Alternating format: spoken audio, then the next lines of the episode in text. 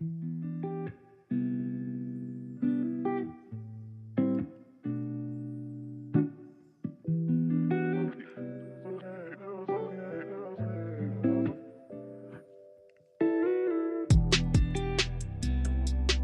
le bendiga y Dios le guarde. Este es su amigo y su hermano Jan Ibrahim García Rivera, dándole la bienvenida nuevamente a este su podcast, Corazones Pródigos.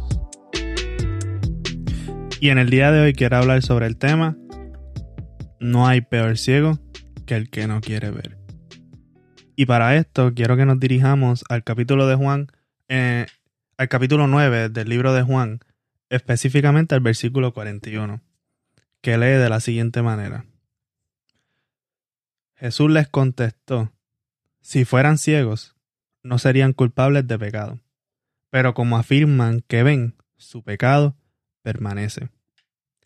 Y en este capítulo 9 del, del Evangelio de Juan, Jesús sana a un ciego que lo ve por el camino y lo hace de una manera rara para nosotros. Él escupe en el suelo y se lo frota en los ojos y luego le dice que vaya al estanque de Siloé para que se lo limpie. Es decir, que eh, toma barro, es decir, forma barro con su saliva, se la pega en los ojos a esta persona y le, le, devuelve la vista de una manera que normalmente no, lo vemos, ni en las historias bíblicas, ni, ni en otras, ni en nuestro pensamiento de ahora. No pensaríamos que alguien pueda ser sanado de esa forma. Porque pensamos que si quizás con un tratamiento, con una operación, quizás la persona pueda retomar la vista, pero con barro, con, con saliva, ¿alguien podría ser sanado? Ese es nuestro pensamiento, o por lo menos el mío.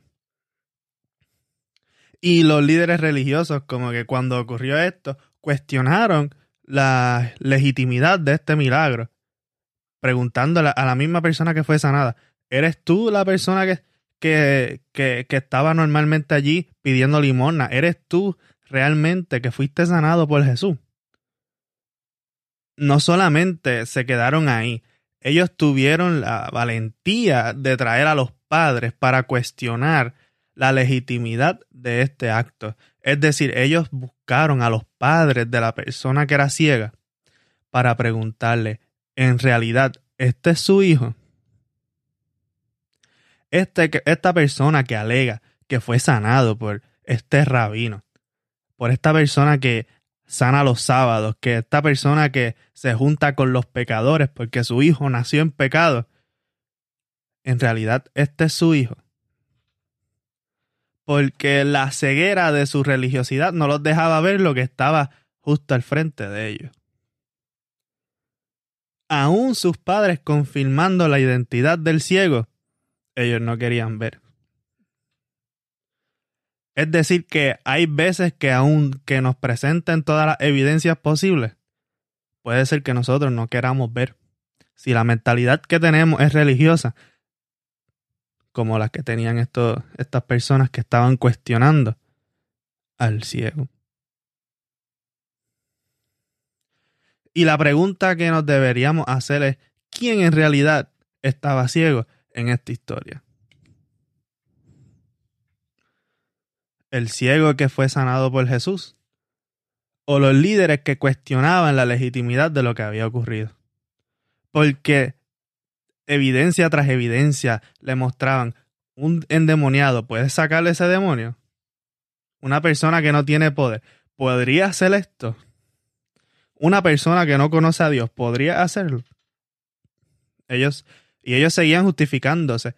Es más, este, mandaron a la persona a salir, al ciego, porque le dijeron, ¿cómo tú nos vas a dar clase a nosotros si tú, si tú eres un pecador? Es decir, que aún veían que la persona que, que nació ciega era un pecador como tal. Como al principio se presuponía cuando le hicieron la pregunta a Jesús, ¿quién pecó Jesús? ¿Este o sus padres? Y Jesús le contestó, eh, ninguno, esto pasó para, para la gloria de Dios, para que la gloria de Dios se manifestara. Sin embargo, ellos seguían con esa noción que él estaba en pecado y que no podía decirles que Jesús sí lo sanó, que Jesús sí le quitó la ceguera a él. Por tanto, ¿quién estaba más ciego? ¿El que nació con la discapacidad? ¿O ellos que no querían ver lo que estaba de frente a ellos?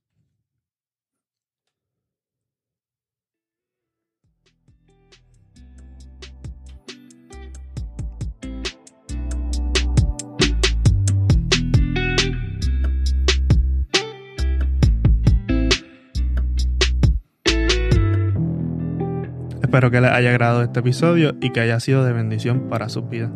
Recuerda suscribirte a nuestro podcast y seguirnos en nuestras redes sociales. Va buscando el nombre Corazones Pródigos. Dios le bendiga.